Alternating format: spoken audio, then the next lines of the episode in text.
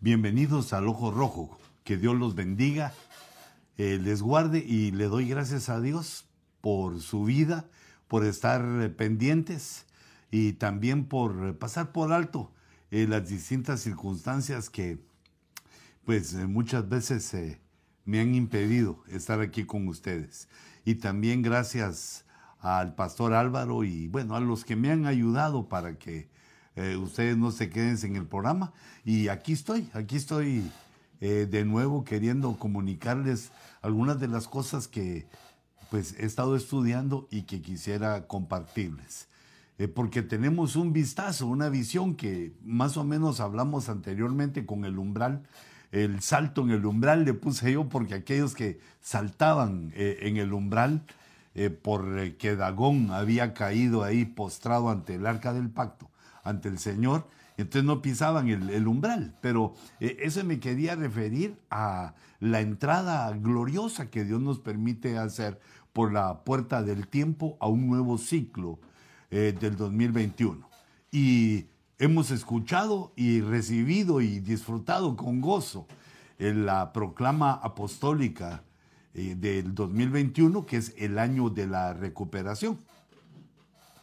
Y hay otras otras fuentes, otras bases donde podemos atisbar un poquito en el futuro, eh, podemos atisbar que nos dice la palabra, eh, nos da una, una visión, como dijo el apóstol Pedro, que eh, este asunto de lo profético, lo, que Dios nos da, este regalo profético, que tenemos que ir discerniendo con, cuidado las cosas que son posibles y las que, y las que no, donde nos salimos de esa línea tan delicada que hay en la escatología, una línea muy delicada que eh, nos puede pasar ya a las fronteras eh, permitidas por Dios, hasta donde Dios nos está permitiendo y, donde ya viene el engaño, la, eh, el error, el error, la herejía, las cosas que no son correctas, todo basado en la palabra. Pero y yo quisiera atisbar un poquito con ustedes también en lo que nos enseñan o, en lo que nos eh, comparten eh, los hebreos, eh, ya que con ellos, pues, de alguna manera, aunque no nos queremos hacer hebreos, nosotros somos cristianos, somos hebreos espirituales, somos, no tenemos la ley como eh, ellos, sino que la ley para nosotros es eh, el manifiesto de Dios, la enseñanza de Dios. Pero no quisiera discutir de eso, sino que solo entender que eh, sí hay cosas que podemos extraer de ellos y que pues yo quisiera compartirles, porque son cosas que Dios les reveló, que Dios... se las dio y los dejó a ellos como depositarios, los dejó como guardianes de aquella revelación que Dios dejó en el antiguo pacto. Y hermanos, eh, lo han hecho bien. Que, claro que siempre hay personas que se tuercen, ya sean gentiles o hebreos.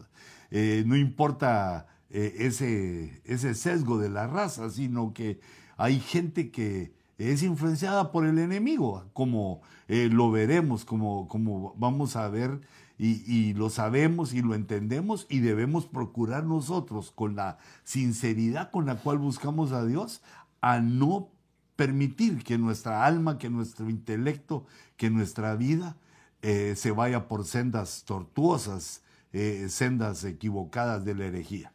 Pero eh, fíjate esta, esta gráfica que la tengo guardada hace mucho tiempo porque me gusta,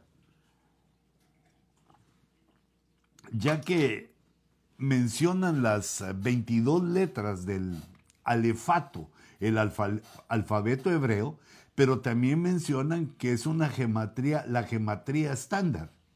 La gematría es aquel mensaje que podemos obtener eh, por medio de, la, de las palabras, porque las letras tienen un valor numérico. En el alefato hebreo, eh, bueno, es una repetición porque alefato se refiere al alfabeto hebreo, la palabra hebreo y ahí va de más. Cada letra en este alfabeto eh, tiene un valor numérico y entonces cada palabra, al sumar el valor de sus letras, nos da un valor eh, de gematría. Gematría es una digámoslo así, es una ciencia matemática, es la inserción de la matemática en la palabra de Dios, pues de Dios viene toda ciencia, todo producto de la ciencia. Entonces lo que conocemos o lo poco que conocemos de la matemática, que es lo elemental prácticamente, puede ser insertado eh, acá, puede ser metido en estas eh, eh, letras o en estas palabras y tener en cada palabra un valor numérico que es a lo que se refiere la gematría. Pero además nos da un orden, si ustedes se dan cuenta que de derecha a izquierda, comienza con la letra Aleph. Eh, acá a la, vamos a ver, a la derecha de su pantalla, Aleph con el número uno. Eh, lo voy a señalar aquí, que este es mi lapicito, me encanta el bandido. Eh, aquí están los valores numéricos de cada una de las letras. Cada letra tiene su valor numérico. Que se mira, se mira. Y entonces nosotros estamos en el año 2021. Es el año 21, eh, por así decirlo, del siglo, del milenio. Estamos en el siglo 21, en el año 21. Eh, y entonces vemos que la letra 21 es esta. Esta letra eh, que tiene un valor de 300 y que en eh, el idioma español es la letra S. Eh, se pronuncia con los hebreos, más o menos lo que entiendo, se pronuncia como SH, como Shin. Shin se escribe y lo transliteramos así al español para entenderlo porque no es nuestra intención hablar hebreo, sino que nuestra intención es comprender ese, este tipo de, de significados. Ahora, recuérdense que las letras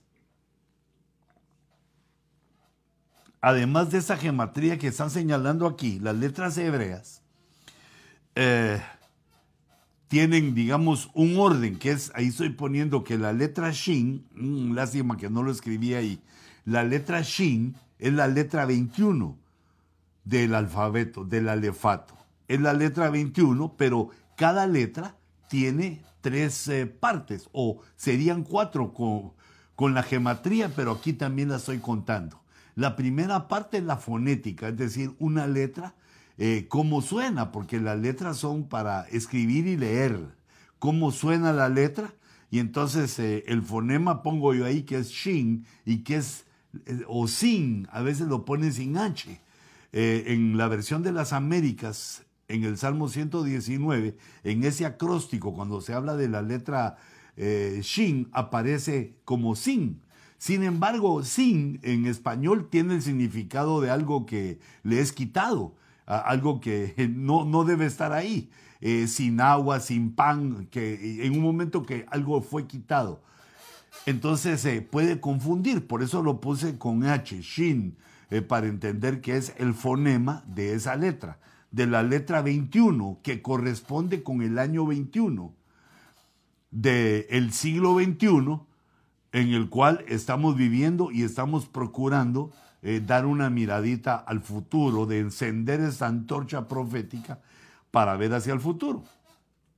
Y esa letra, como vimos bien aquí en este, eh, eh, en este alefato, vale 300. Tiene un valor numérico de 300.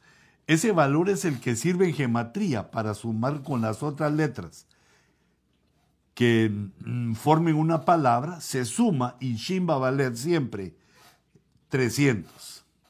Pero además del fonema, además del valor, esta letra tiene un pictograma. Así lo, se los reveló Dios y así lo tomaron los hebreos, que cada letra tiene un pictograma. Eh, digamos, el pictograma lo podemos ver aquí en esta, eh, eh, cómo es la letra que tiene eh, 13 palitos, parece una corona, parece un diente.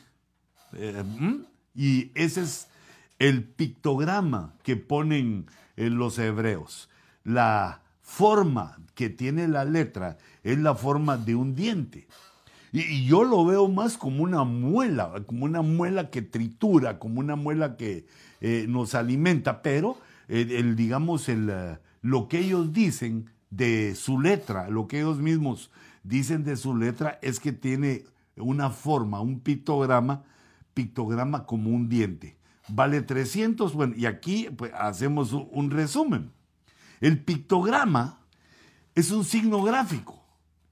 Es eh, un signo gráfico, aquí puse en la definición, eh, porque es una palabra, picto, de pintura, de, una picture, no, eh, no, no la utilizamos constantemente, entonces pongo aquí que es un signo gráfico que expresa un concepto. Esto lo saqué del diccionario, no, no es de, de, los hebreos, sino que es un, de un diccionario que es una pictografía, que es un pictograma. Expresa un concepto relacionado con el objeto al que se refiere. O sea, nos estamos refiriendo a la letra eh, Shin, que tiene eh, forma de diente, su pictograma es eh, de diente. Y bueno, eso sería lo, lo, primero que quiero analizar aquí, pero volviendo a poner esto, nos damos cuenta que el alefato tiene 22 letras, como estamos tomando aquí, desde Aleph hasta Tau, hay 22 letras. Y entonces, como la Biblia tiene 66 libros, podemos eh, meter tres veces el alefato. 22, 22 y 22, porque 22 por 3, como se los pongo aquí, nos da 66, que son los libros de la Biblia. Esto quiere decir que se le asignaría eh, la letra o cada una de las letras del alefato hebreo a tres libros de la Biblia. Esto eh, es importante porque nos da una, una idea, digamos, profunda, una idea profunda, porque eh, qué número, a qué libros le cae el número 21, que es la letra Shin, que nos está hablando de diente, que nos está hablando de 300, pero, pero ¿qué libros son esos? Y entonces esta explicación que pues eh, casi año con año la damos, la, la, quiero compartir con ustedes porque esto le va cayendo uno poco a poco, se va ampliando y el entendimiento lo va tomando, lo va haciendo parte de nosotros. Digamos, lo que hacen, lo que se trata aquí es de establecer una ruta al reino de los cielos, una ruta a, la, a la salvación, una ruta al plan que hizo Dios eh, de salvación para los adanes, para nosotros.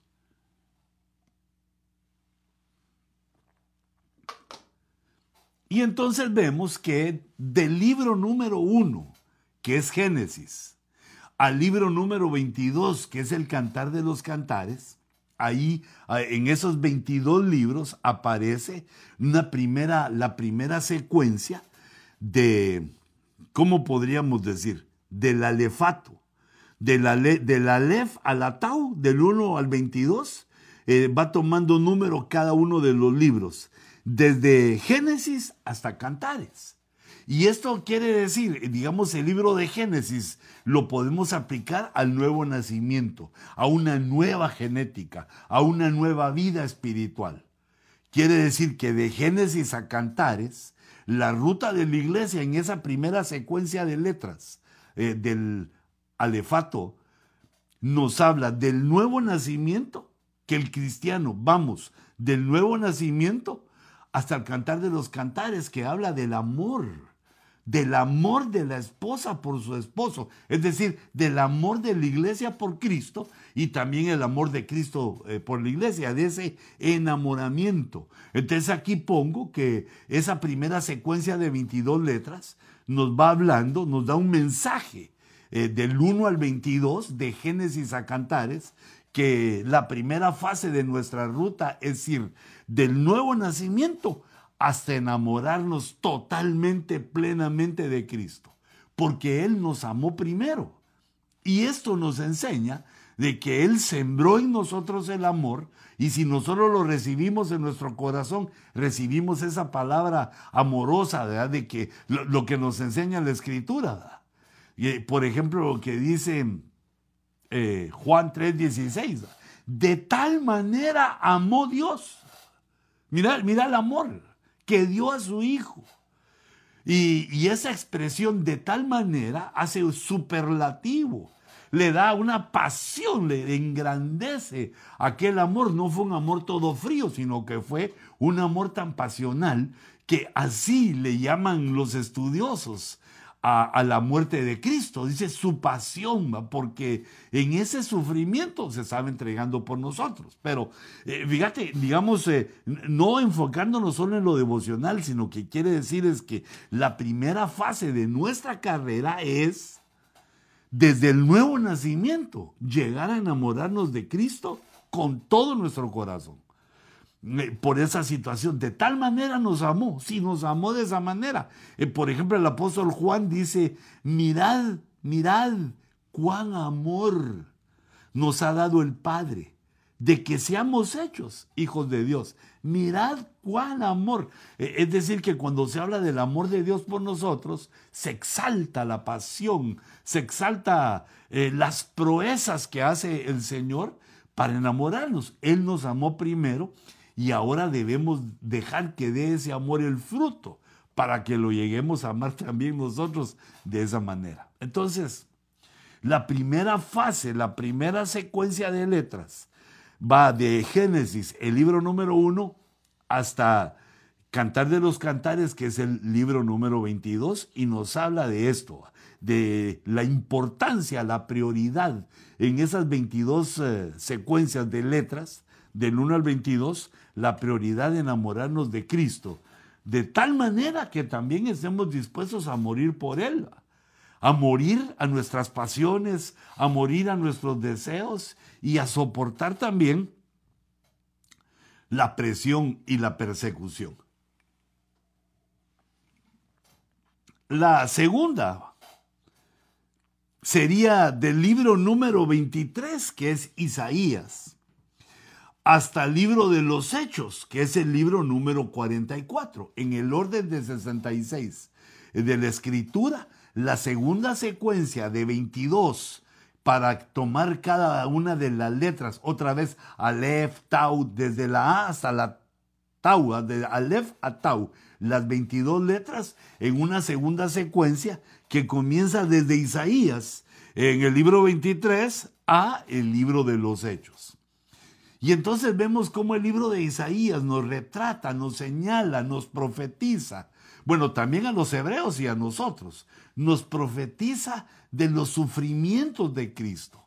Nos habla de, un Cristo sufriente.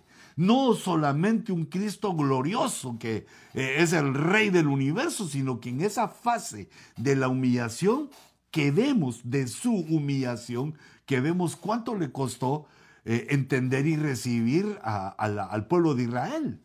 Y, aún eh, en nosotros causa eh, una consternación, causa un sentimiento al ver el sufrimiento a que fue sometido aquel que estaba sin pecado, el sufrimiento al que fue sometido el hombre justo, el que no había, no había error en él, fue sometido a esta dura prueba.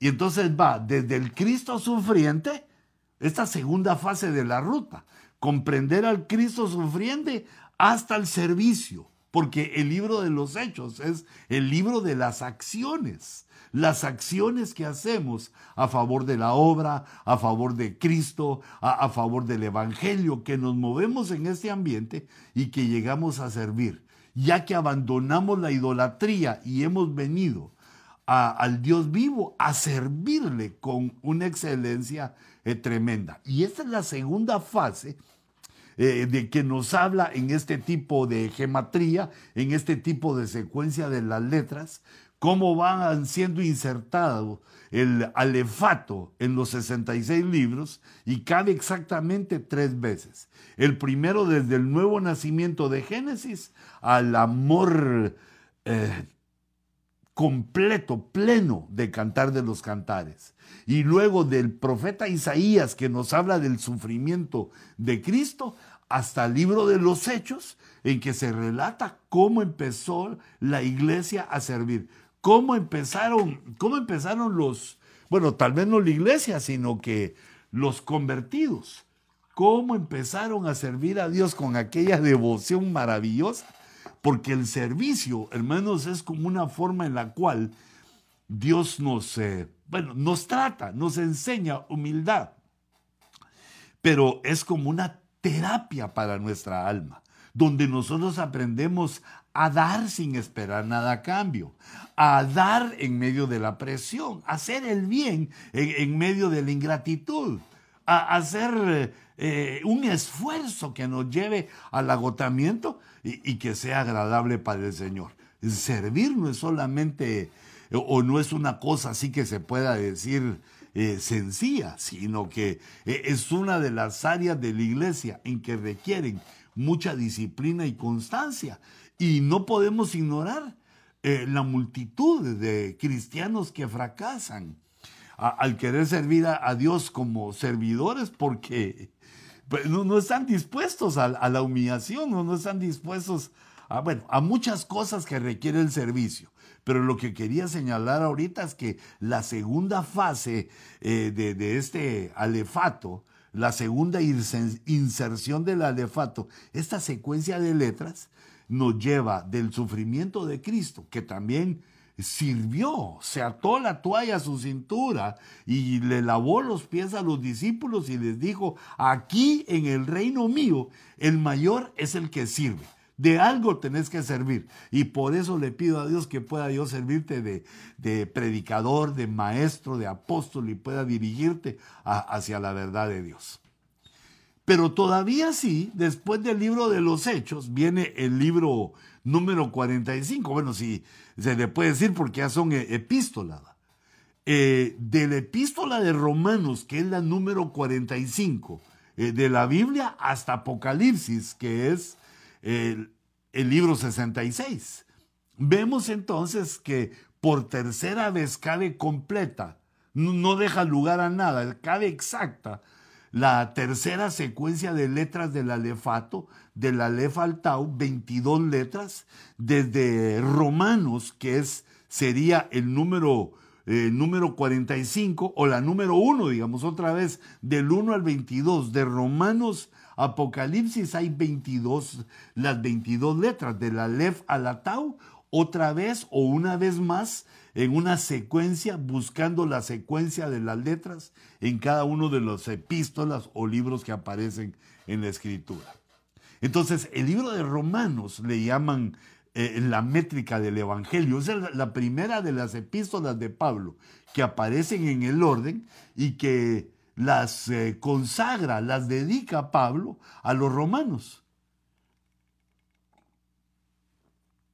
Que eran el imperio gobernante, bueno, y aún estamos bajo las sombras del imperio romano en pleno siglo XXI, aún el mundo o el mundo se desarrolló a partir de ahí, lo que vemos en la estatua de Daniel de las eh, piernas de hierro y al final los pies de hierro y barro, los dedos de hierro y barro. Pero eh, este imperio romano, que era todos los gentiles, llegó a ser un imperio mundial eh, en todos los gentiles. No, había eh, lugar de la tierra donde el imperio romano no tuviera una, diríamos así, una presencia, una influencia. Y vemos entonces que Pablo al escribir, el Espíritu Santo le da una inteligencia, una, una fluidez, una unción a Pablo que podemos decir que en la epístola a los romanos da una explicación del Evangelio.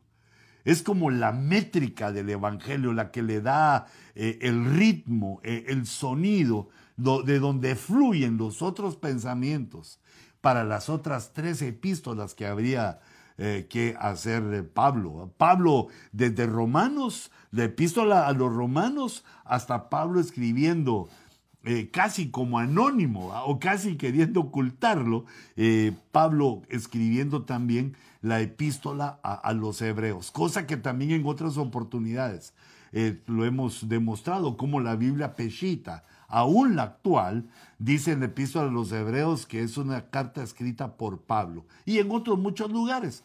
Aunque eso pues no, no es para discusión, estamos leyendo en la escritura que la versión Peshita recogió eso. Entonces aquí vemos que la tercera faceta la tercera secuencia de las letras del alefato nos lleva de Romanos, que es la métrica del Evangelio, la explicación del Evangelio. Hay que leer la epístola a los romanos para enterarnos de todo y de ahí es como la semilla, como el grano que empieza a desarrollarse en las otras epístolas y nos lleva hasta la revelación, que es Apocalipsis, de la explicación del Evangelio a, eh, la revelación del Evangelio. Entonces vemos primero, en la primera secuencia vemos que es llegar al amor de Cristo. En la segunda secuencia es hacerse un servidor, un servidor fiel a Dios, con todo, nuestra fuerza, nuestro tesoro, con todo, sirviendo a Dios sin importar lo que dicen y piensan los otros, sino nosotros sirviendo a Dios en la obediencia a su palabra. Y la tercera es el discipulado, el conocimiento de la explicación del Evangelio a la revelación del Evangelio. No hay revelación si no tenemos un conocimiento previo, o no hay mucha, digámoslo así, no hay mucha revelación sin conocimiento. El conocimiento es el paso previo para que después entendamos sombras, figuras y otras cosas que Dios nos quiere decir en su palabra por el conocimiento. El conocimiento es importante. Por eso Romanos es la explicación y Apocalipsis es la revelación. Entonces, fíjate esto que ocurre.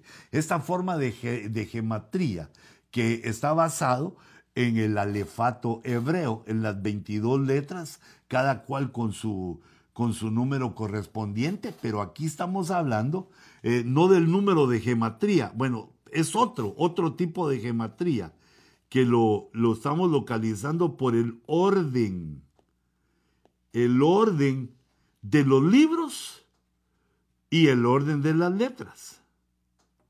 ¿Mm? Cotejando el orden de los libros que están en la escritura, que tienen eh, un orden establecido por Dios, y el orden, eh, eh, digamos, de la secuencia de las letras en el alefato, dándole a cada libro no solo la letra, sino el número, ordenándolo de acuerdo al alefato. Y eso nos lleva entonces a la siguiente declaración. El libro número 21, voy a pasarme aquí para que lo veas de otra manera. No, porque nosotros ya tenemos en lo profético. No te vas a confundir que estoy diciendo que hay otras cosas, o que en lugar de la recuperación, la recuperación es nuestro sentimiento profético para el 2021, proclamado por nuestro apóstol. Cafecito bueno. Mm. Pero, en base a lo que estamos viendo, en la primera secuencia de letras, eh, no sé cómo vamos con el tiempo, no sé si me estoy tardando demasiado. Tal vez si me ayuda mi asesora Débora Gemín. Ok. Eh, fíjate, en la primera secuencia de letras, vemos que el libro número 21 es el libro de Eclesiastés. Contando de Génesis a Cantares, eh, Cantares es el 22, entonces el 21 es el libro antes que es Eclesiastés. Luego, si volvemos a contar en otra secuencia de 22, desde Isaías al libro de los Hechos, hay otros 22. Pero nosotros estamos buscando el libro número 21, es el Evangelio de Juan, el libro 21. Y después de los hechos, desde Romanos hasta Apocalipsis, el libro número 21 es, el 22 es Apocalipsis, entonces el número anterior, o el libro, no el número, el libro anterior es Judas, el apóstol Judas en su eh, aparentemente corta epístola eh, y única, es decir, corta porque solo tiene un capítulo y, única, porque solo esa escribió el apóstol Judas.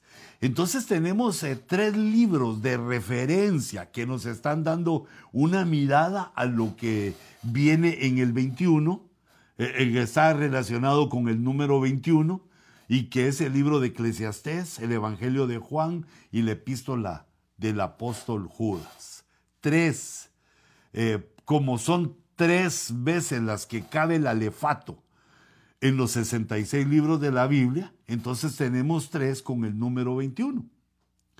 Y entonces eh, podemos ver que el libro de Eclesiastés nos habla de la vanidad de la vida.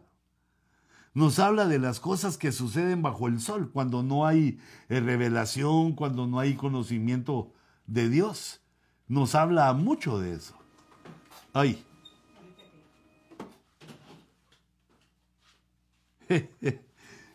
La tecnología me ganó en este. Ahí está bien, hijita. Eh, lo quité y se me olvidó para el seguro. Pero fíjate, eh, regresemos entonces a esto. En el libro de Eclesiastés vemos a Salomón, que es su escritor, aquel hombre eh, con sabiduría, viendo que la vida no, no llena su corazón, que hay algo, aunque tiene, digamos, dinero, tiene fama y, y aún le sobran las mujeres. Tiene mucho de todo lo que un hombre podría pedir, un hombre eh, que no se ha convertido podría pedir, ¿verdad? Fama, dinero y mujeres, fama, dama y lana. Bueno, pero él escribe en estos eh, eh, capítulos de, de, Eclesiastés que todo es vanidad, que, que no se sacia, que no se sacia el hombre con nada, que hay algo que le falta al hombre para eh, digamos, estar bien en la vida, para entender a qué vino a la tierra.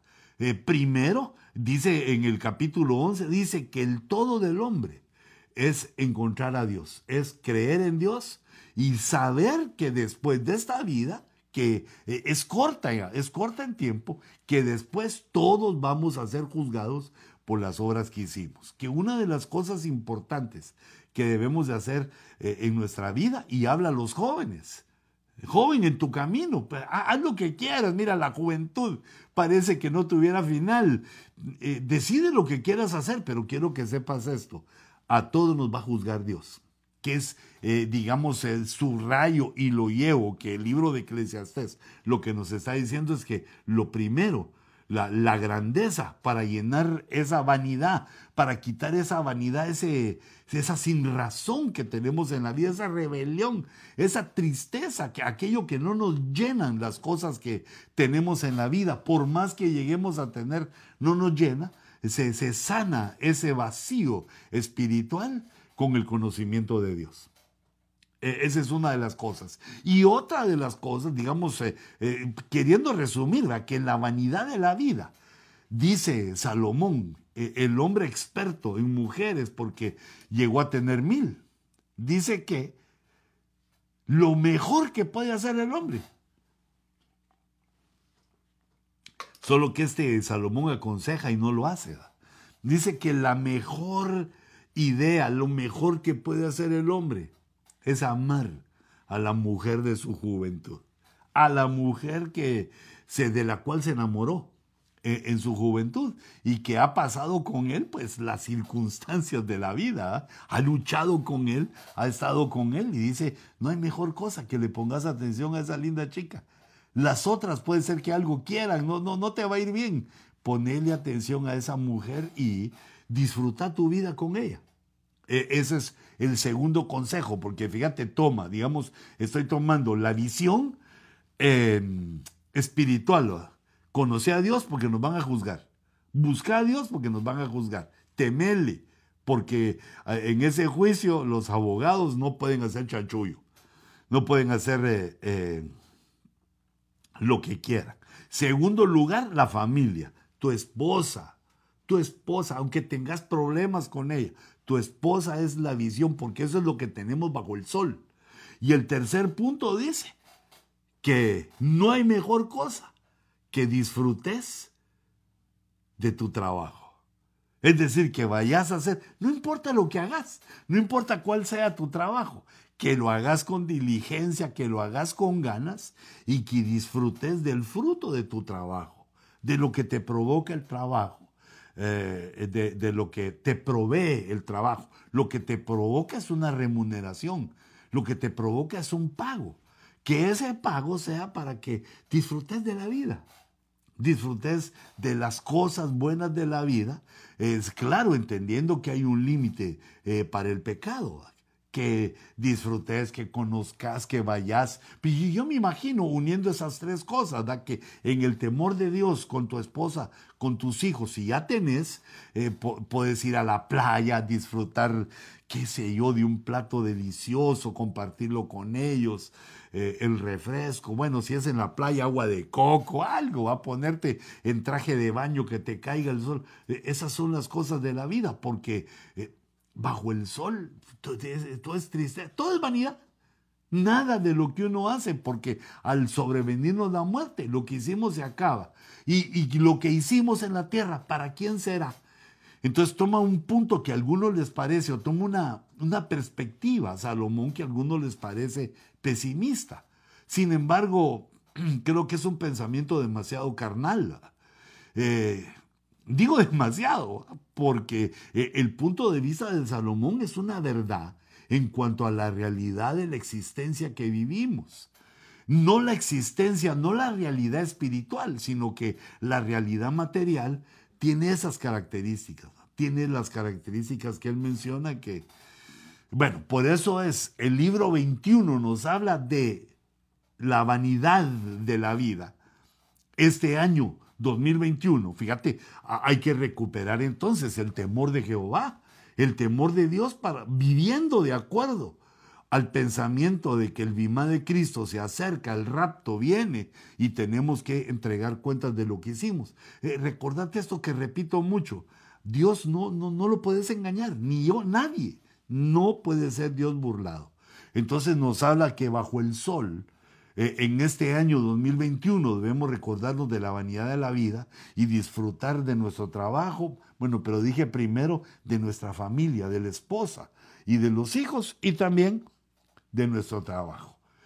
Que no se nos olvide, por muy espirituales que seamos, que vivimos bajo el sol, que la grandeza del Evangelio se trata que viviendo en el mundo, no somos del mundo.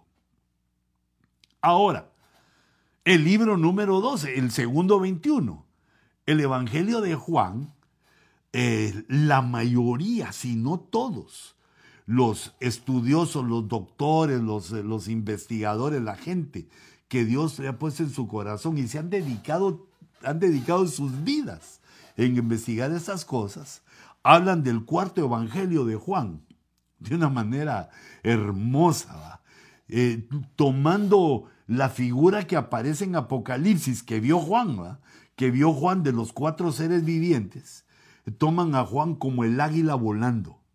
No un águila, eh, no un águila, sino que eh, el águila volando, no el rostro del águila, o, el águila en su nido, o el águila cazando, sino que el águila volando, porque eso representa la adoración. Eso representa a los cristianos que somos como el águila, que levantamos nuestras manos para adorar a Dios y es como que voláramos. El águila está íntimamente ligada a los cristianos porque vemos como en el capítulo 41 de Isaías dice que cuando el Señor venga, nos da la idea del rapto, brotarán piñones eh, dice la versión de las Américas, cuando, cuando leíamos en papel, ahora ya, bueno, tal vez a ti sí, día los ojitos no me alcanzan, eh, solo leo prácticamente en el iPad.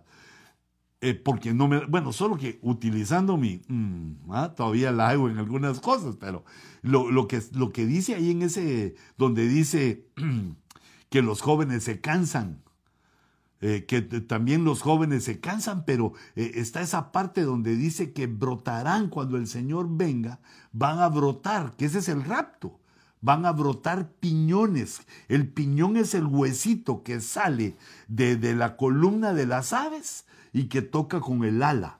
Brotarán piñones de alas de águila eh, en, en los que esperan su venida, en los que esperan a Jehová, en los que esperan a Jehová. Y como Jehová y Jesús son uno solo, lo podemos sustituir y decir los que esperan a Cristo, porque en el Antiguo Testamento esperaban a Jehová, Jesús aún no había sido revelado. Pero a partir de ahora, de la revelación, no, de ahora, de la revelación de Cristo, nosotros decimos que eh, esperamos a Jesús. Jesús y el Padre uno son. Entonces, no solo la vida bajo el sol, sino que eh, este año 2021 es el equilibrio, el equilibrio entre la vanidad de la vida, porque nos acercamos velozmente al momento del rato. Ya, eh, se siente, hermanos, eh, la situación, las señales cumplidas. a veces cuando me levanto lo primero que me pregunto es, ¿no estarán construyendo ya el templo en Jerusalén? Pero, esas son otras cosas. Regresemos aquí a los libros 21. El libro 21, porque son los que están representados con la letra Shin, la que tiene eh, tres palitos así, que parece una corona. Porque eso nos está diciendo que se acerca el tiempo de la coronación de la iglesia. Mm. Y el libro de Judas, que es el otro 21, que podíamos hablar más cosas de Juan. Podríamos seguir viendo a, Juan en la grandeza de la revelación que Dios le dio al escribir su evangelio.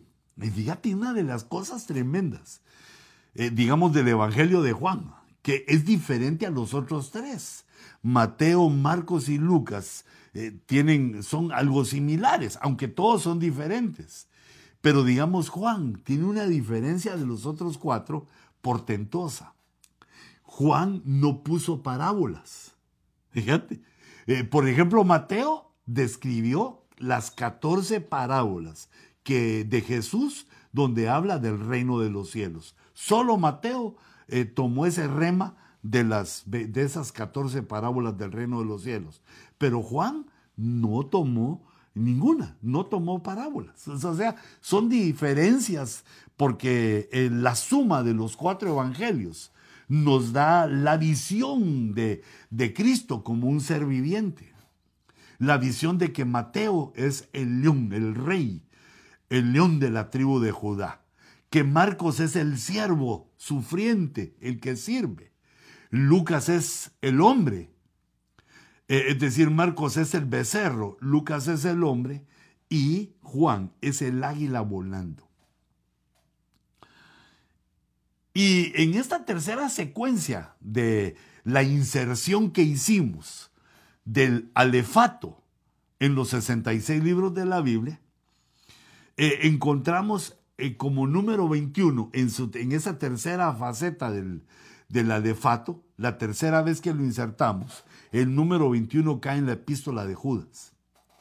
Y Judas eh, bueno, este Judas es el eh, cómo hace Dios que sustituye, sustituye al Judas que fracasó y que eh, se ahorcó, que cayó.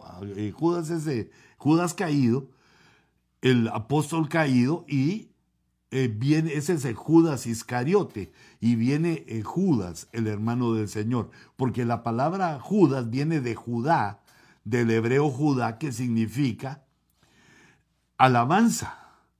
Y esa es la alabanza antes de la revelación de Jesucristo. Es la alabanza en los niveles de alabanza a los que llega la iglesia antes de que venga el Señor Jesucristo. Pero ese es el nombre de la epístola. La epístola 21 tiene el nombre de los alabadores, porque la iglesia eh, termina su ruta en medio de, de la tierra, bajo el sol, termina con una adoración profunda, porque eso es lo que busca Dios, adoradores. El Padre busca adoradores que le adoren en espíritu y en verdad. Y entonces nuestras, eh, nuestras eh, reuniones, los cultos presenciales que tenemos, deben ser para ejercitarnos en la adoración. ¿Y cómo se ejercita un pueblo? ¿Cómo se ejercita una congregación en la adoración? Pues adorando adorando a Dios, adorando y siendo llenos del Espíritu, vamos aprendiendo eh, más y más. Pero hay una situación en la epístola eh, de Judas que nos habla también de algo profético y que ya estamos viendo. La censura y la pérdida de la libertad de expresión, la pérdida de libertades, la tendencia a la socialización de la humanidad para el nuevo orden mundial nos habla de una, eh, bueno, del nuevo orden mundial, pero nos habla de una persecución, ya que, como te he explicado antes o alguna vez lo he dicho, que la columna, una de las columnas que sostienen, sostienen nuestra cultura, es la familia. Ninguna otra cultura eh, en el mundo eh, tienen el concepto de la familia como nosotros. no digo que no haya, eh, no haya situaciones que no son así, pero digamos la cultura occidental es la que mejor maneja la, familia, a mi criterio, según mi, criterio apostólico, porque eh, se respaldan en la escritura que el marido ama, que el marido cuida a los hijos, que eh, es decir, nos enseña la Biblia una forma de ser feliz y cuidamos todos el matrimonio. Sin embargo, vemos que en otras culturas no, no es así. Eh, por ejemplo, digamos, en la cultura eh, comunista, eh, la familia tiene poca importancia porque toda la importancia se le da al Estado. Ni la familia, ni tampoco la religión, digámoslo así. Eso es eliminado porque la prioridad es el Estado. Aunque no nos no nos ponemos en pie de guerra porque leemos en la escritura cómo el nuevo orden mundial llega a ser eh, socialista, donde dice en Apocalipsis 13, 18, dice que en ese nuevo orden mundial no se va a poder comprar ni vender a menos que se tenga la marca. Eh, la marca en la cual nos están acostumbrando, están dándonos eh, un preludio, nos están, eh, digamos, acostumbrando con la vacuna que se requiere ahora para el COVID-19, que creo que tenemos que hablar de ella eh, también en específico. y entonces el, me refería a esto, a, a la situación que se viene, que se empieza a dar y que es contraria a la familia. Por eso es de que eh, digamos, el nuevo orden mundial está de acuerdo con el homosexualismo, está de acuerdo con eh, el matrimonio eh, de cualquier sexo. están de acuerdo por eso, porque eso va en destrucción de la familia. Están de acuerdo con que los niños puedan decidir a una corta edad un cambio de sexo y que el gobierno paga los impuestos de la gente de, esa, de, ese país paga. Bueno, creo que eso solo en Estados Unidos se puede dar, eh, por la grandeza material que Dios le ha dado. Eh, pero así muchas situaciones que van contra los hijos, eh, el que un hijo pueda pedir auxilio a la policía si considera que no está siendo bien tratado por sus padres. aunque sí deben haber casos que es necesario eso, pero llegamos ya a un extremo en el cual se quitó la rienda ah, de los hijos a los padres y lo toma el Estado permisivo, el Estado que les da permiso a todo y, llega, llega a ser un desastre para la familia. Entonces vemos que las dos columnas son la familia y la iglesia y por lo tanto debemos entender que la censura, la pérdida de la libertad y, y la mentira que se ha quitado la verdad y se ha puesto la mentira, que eso está íntimamente ligado al homosexualismo según Romanos en el capítulo 1, y no solo a eso, sino a la idolatría. E, este cambio en el pensamiento de, eh, si no de toda la humanidad, eh, gran parte de la humanidad, nos habla de los primeros versos, o, nos habla Judas de lo que debemos hacer eh, en los primeros versos defender ardientemente nuestra fe. No el sistema, no, no otra cosa. Lo que debemos defender es nuestra fe, nuestra santísima fe. Aleluya. Bueno, yo, yo creo que eh, dimos eh, bastante, hablé bastante y, quisiera que te tomaras un momentito pues para que eh, todo esto que te he dicho caiga en tu corazón y que sepas que vamos a estar hablando durante este año de los números, de, eh, no específicamente, pero los vamos a tocar bastante. Me voy a proponer volverlos a leer los tres de nuevo, estar empapado en ellos, Aunque el de Judas ya lo hice, eh, como solo es un capítulo, ya lo he hecho varias veces y ahí descubrí que Judas implora y proclama la defensa de la fe eh, contra los enemigos internos y externos. Y entonces eh, son los tres libros principales que les debemos dar énfasis en este año. Viviendo bajo el sol en la realidad humana, pero volando como las águilas, esperando el rapto eh, del Señor y luego defendiendo también nuestra fe.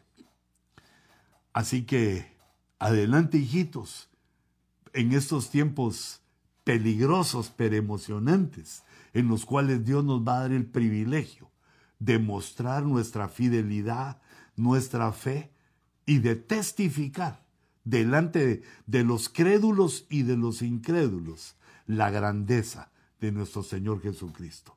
Padre, en el nombre de Jesús, bendigo, Señora, este pueblo que me has dado por medio del ojo rojo, estos escatólogos eh, en potencia, te ruego, Señor, que abras nuestra mente, que abras nuestro corazón y nos des esa fuerza de perseverancia para que en medio de las luchas y de las pruebas nosotros sigamos siempre hacia adelante. Te ruego, Señor, que no permitas que apostatemos de la fe. No permitas, Señor, que neguemos tu bendito nombre, sino que valientemente enfrentemos a tus adversarios y que tú te glorifiques en nosotros. Así te bendigo en el nombre poderoso y glorioso de Jesús. Aleluya.